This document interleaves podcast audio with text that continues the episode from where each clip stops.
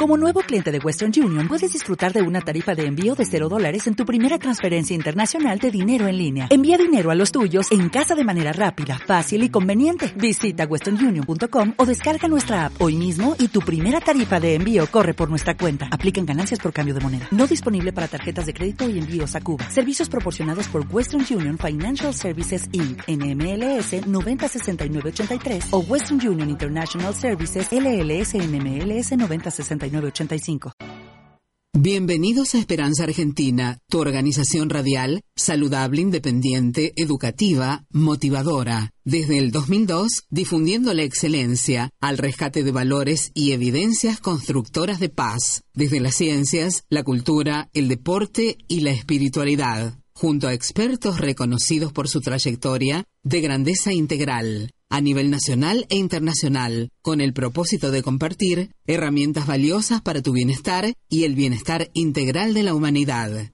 Creada y producida por Marisa Patiño, embajadora de paz. Esperanza Argentina y su CEO Marisa Patiño, embajada y embajadora de paz, distinción y misión recibida de Fundación Mil Milenios de Paz y Fundación PEA UNESCO desde 2011 a la fecha. Marisa Patiño, miembro adherente a NUAR, Asociación para las Naciones Unidas Argentina, desde 2017 a la fecha.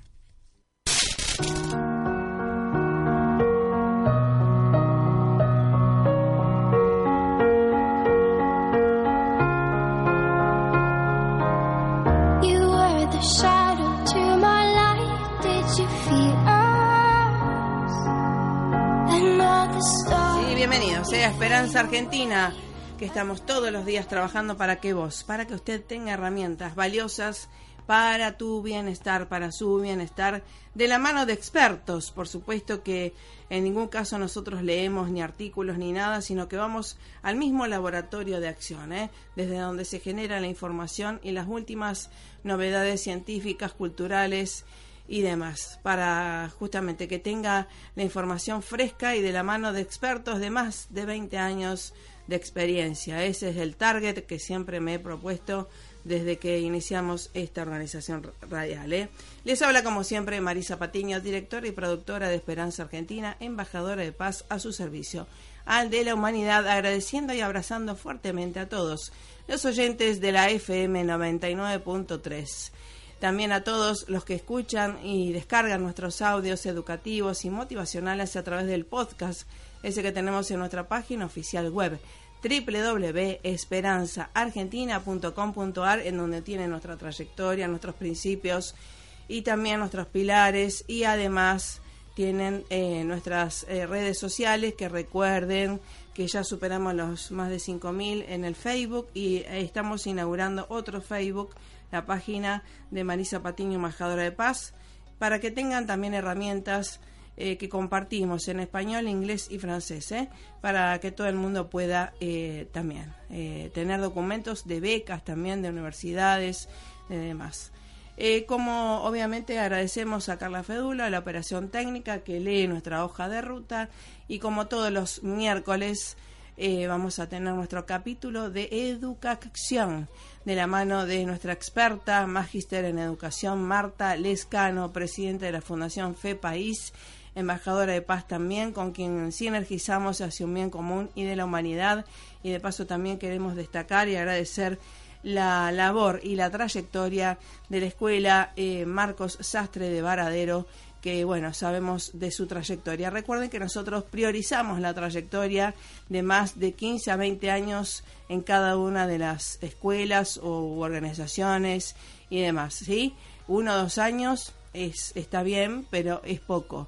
Más de 15 a 20 años de trayectoria. Así que de eso se trata de destacar a seres que hace mucho tiempo que están trabajando para el bien común.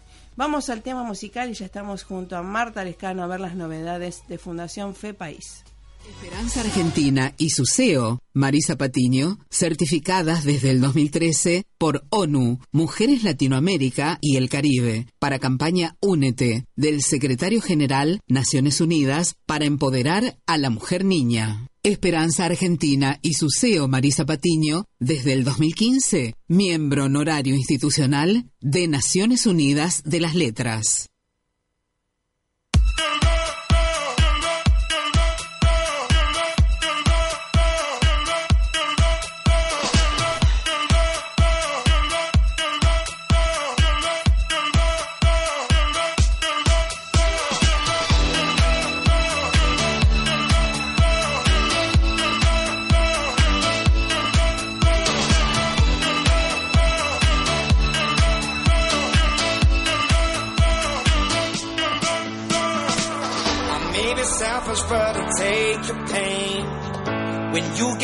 I'll make you strong again. When all is lost, I will comfort you. Mm-hmm. So give me your love. I need it. Give me your heart.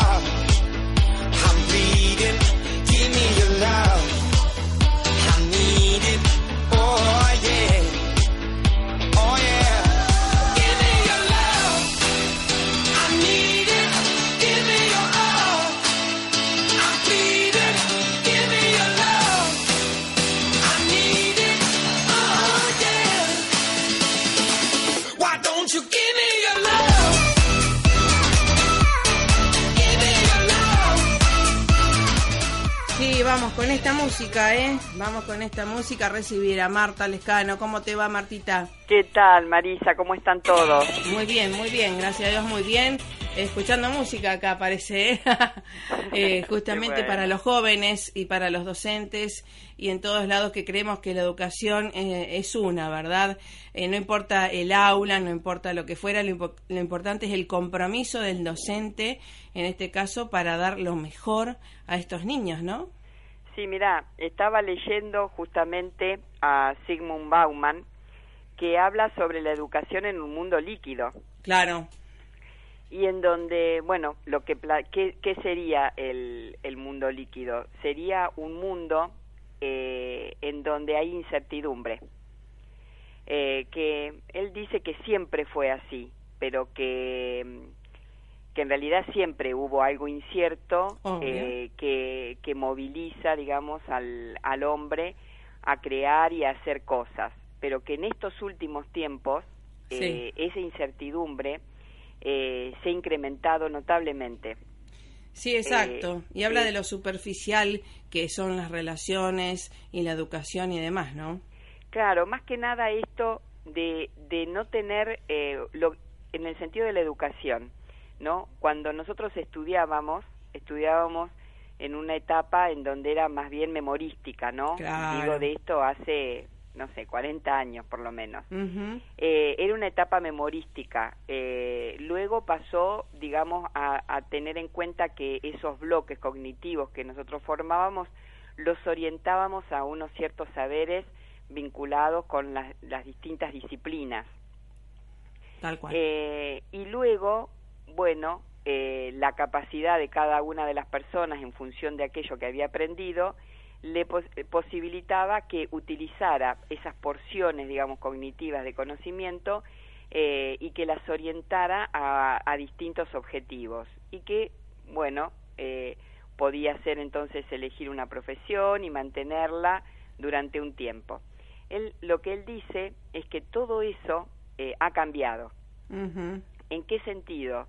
En que es, esas porciones de, de información que nosotros teníamos y que nosotros transformábamos, tenemos que hacerlo, seguir haciéndolo. Sí, Pero ahora es, eh, es todo el tiempo y es preparándose para Claro. saber que esa información recibida sí. Caduca eh, enseguida. Cla- exacto, que, la, que hay que reutilizarla, re- reconstruirla, re- como este, este concepto de educación eh, permanente. Exacto. Y, y este concepto, ¿en qué sentido es interesante? Porque da la idea de que uno se prepara no solamente para que las relaciones sean líquidas, fluidas, en el sentido de cambiantes, hoy están, mañana no, este, esta, esta cuestión de la incertidumbre, si uno toma conciencia de eso a, a nivel teórico, lo que importa es esta, esta permanen- este permanente cambio y también el pensar qué es lo que vamos a hacer con la educación, que ahí está el, el tema nuestro, ¿no?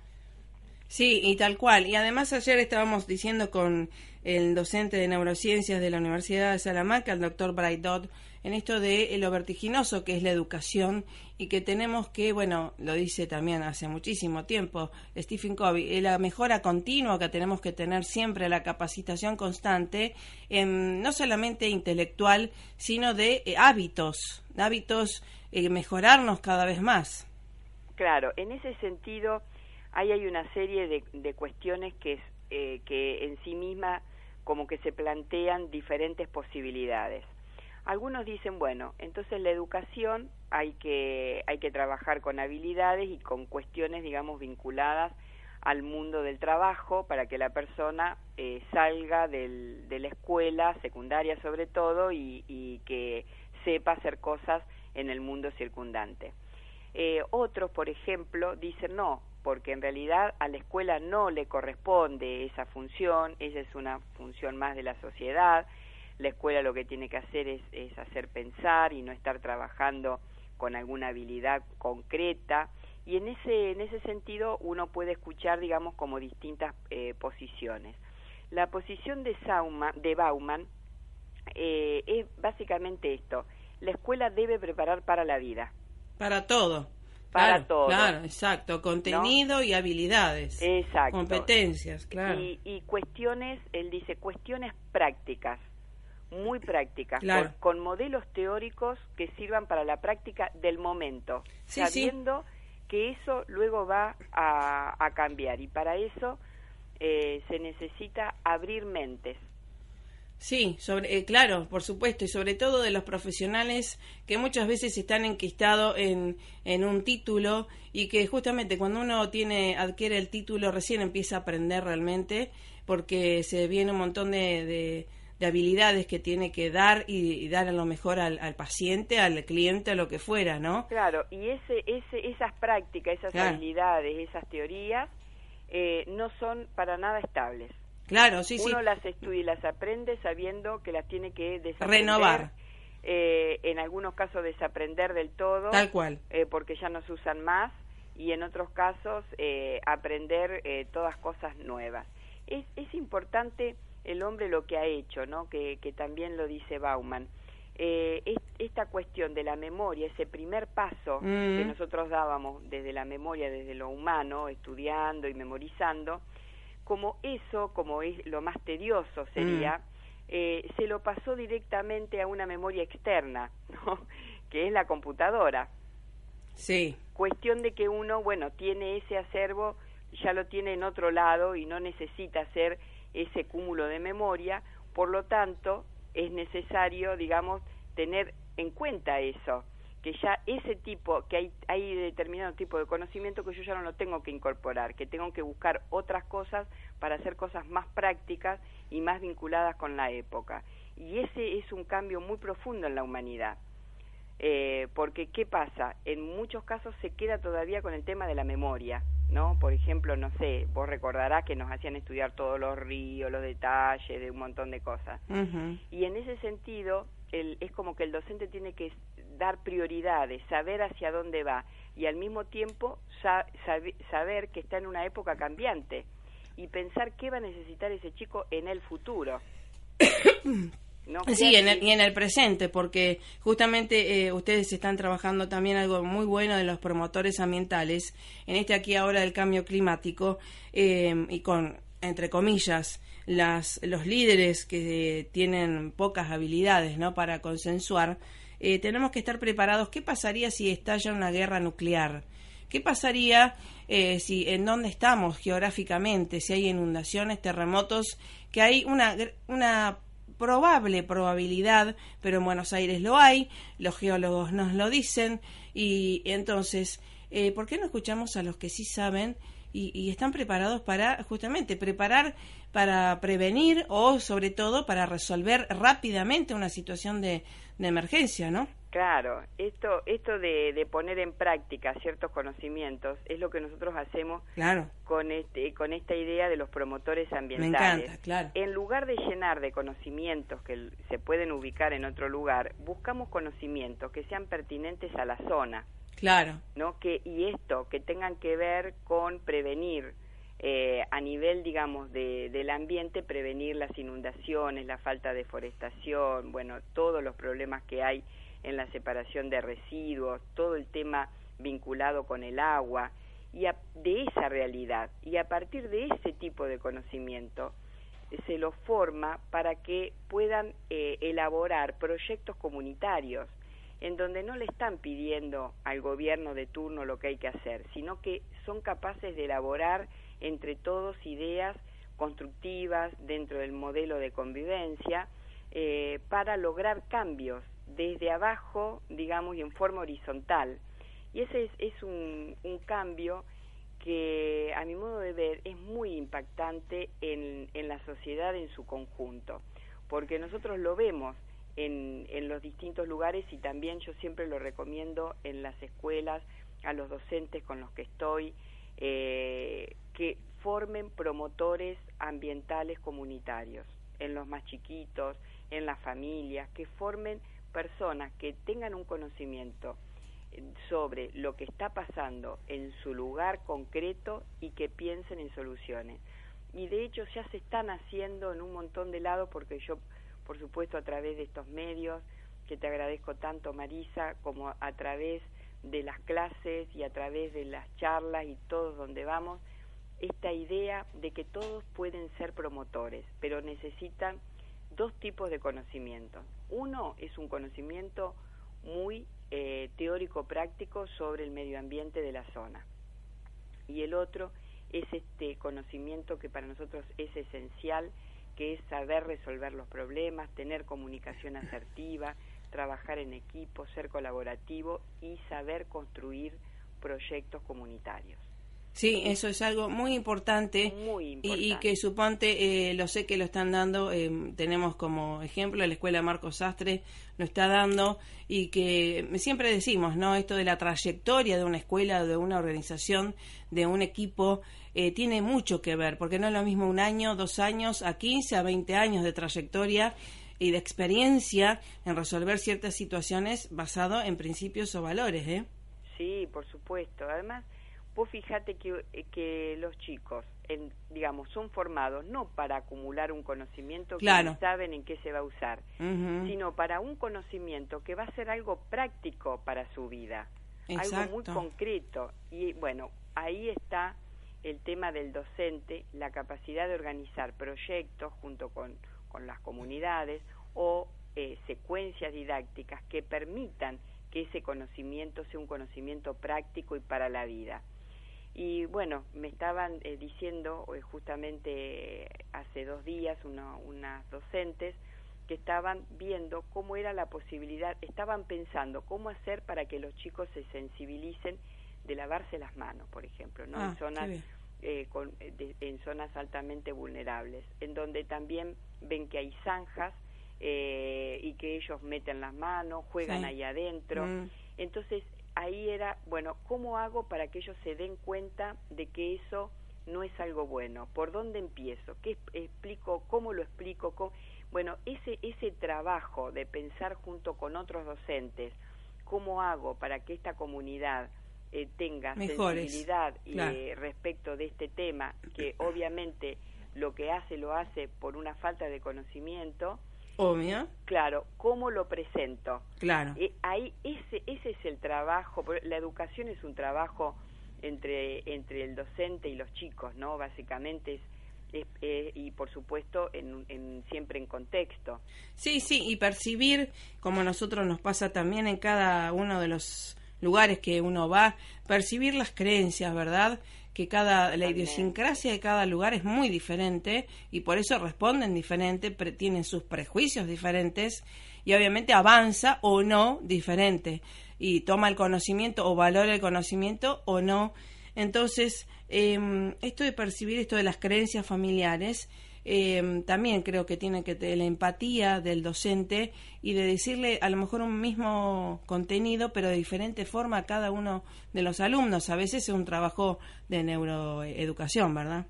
Sí, es muy, muy interesante lo que estás diciendo, porque eh, en muchos casos puede estar el docente que dice, bueno, esto ya no tiene arreglo. Claro, ¿no? sí. Y en otros casos decir, no, lo que está pasando acá es por falta de conocimiento. Tal cual. Y entonces decir, bueno, a ver, est- esta preocupación que yo veía en las docentes, ¿cómo hago para que se tome conciencia?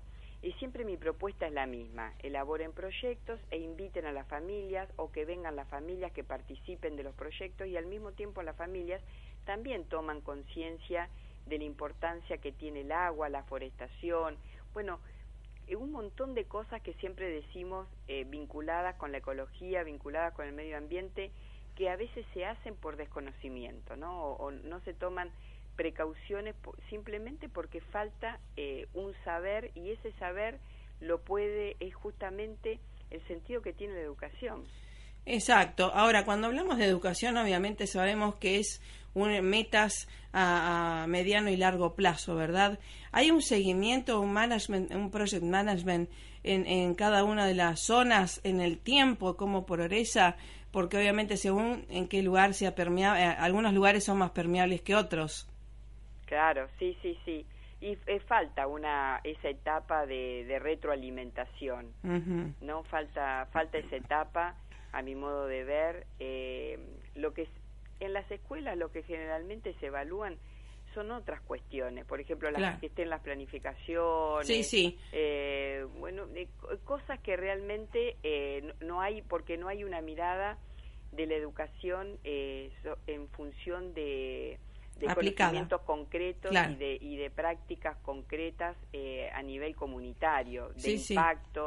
Eh, de evaluación de investigación eh, Sí. porque para eso vos eh, tenés que tener también un grupo de personas eh, que trabajen constantemente que bueno por eso lo- los países que Recaudar datos, número uno, estadísticas. digamos, claro, Obvio, obvio.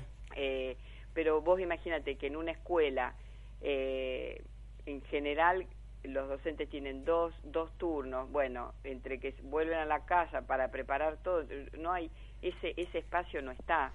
Claro. Eh, no, pero se podrían formar equipos más eficaces, ¿verdad? Eh, y que no solamente te digan, bueno, es la norma o el cambio climático es el cambio climático por el hombre. Y no es así, no es así, solamente tan siempre simplista. decimos que se necesitan tiempos. Claro, obvio. Porque si el docente está todo el tiempo ocupado, mañana y tarde, y a la noche eh, absolutamente cansado, tiene que prepararlo del otro día, y además que el material didáctico, eh, yo que he trabajado tantos años y sigo trabajando en material didáctico, no, no es una co- esto de, como me decían los docentes, ¿cómo puedo mostrar esto? Eso no es una tarea que vos te, te sentás y lo haces, tenés que estar con otros, tenés que compartirlo. No, y es tiempo de elaborar, Eh, perfeccionar. claro, y de- y claro. de- exacto, de buscar a lo mejor justo un video, ver si, si, si Material, la escuela tiene, tiene para pasar el video, Sí, sí. eh, los materiales. eh, ese, ese es el desconocimiento que a veces se tiene sobre la verdadera tarea del docente. Tal cual, tal Entonces, cual. Eh, por eso, por ejemplo, lo ideal sería que el docente trabaje unas horas y que por el otro lado, dentro de la misma escuela, obviamente, Claro. porque eso le permite que vengan los padres, le permite Sí, revisar sí, con- sí. eh, porque el tiempo, sí. el tiempo eh, en este caso es esencial para la, constitución de materiales o para que un grupo investigue. Sí, sí, para que el, Eh, el equipo sea eficaz y, y logre metas. Claro, Así así, que como bien. están las cosas, Mm. es como, o sea, ¿de dónde? No, no está el tiempo, no está el tiempo asignado realmente. Así Entonces, sábado y domingo es como de- si le dijéramos a los docentes, no, no es posible. Así que creo que hay que, hay que reestructurar. Administrarse mejor, además. Claro, administrarse mejor y, y dentro, digamos, de lo que es el sistema educativo, organizarlo de algún modo Claro. que sea operativamente mucho más eficiente. Exacto, exacto, de eso este se trata. Nosotros nos preguntamos aquí ahora, ¿estamos preparados para afrontar una guerra nuclear aquí en Argentina, aquí en donde estamos? Veremos. Nosotros vamos a consultar a los expertos para que nos enseñen a educarnos para prevenir y sobre todo resolver.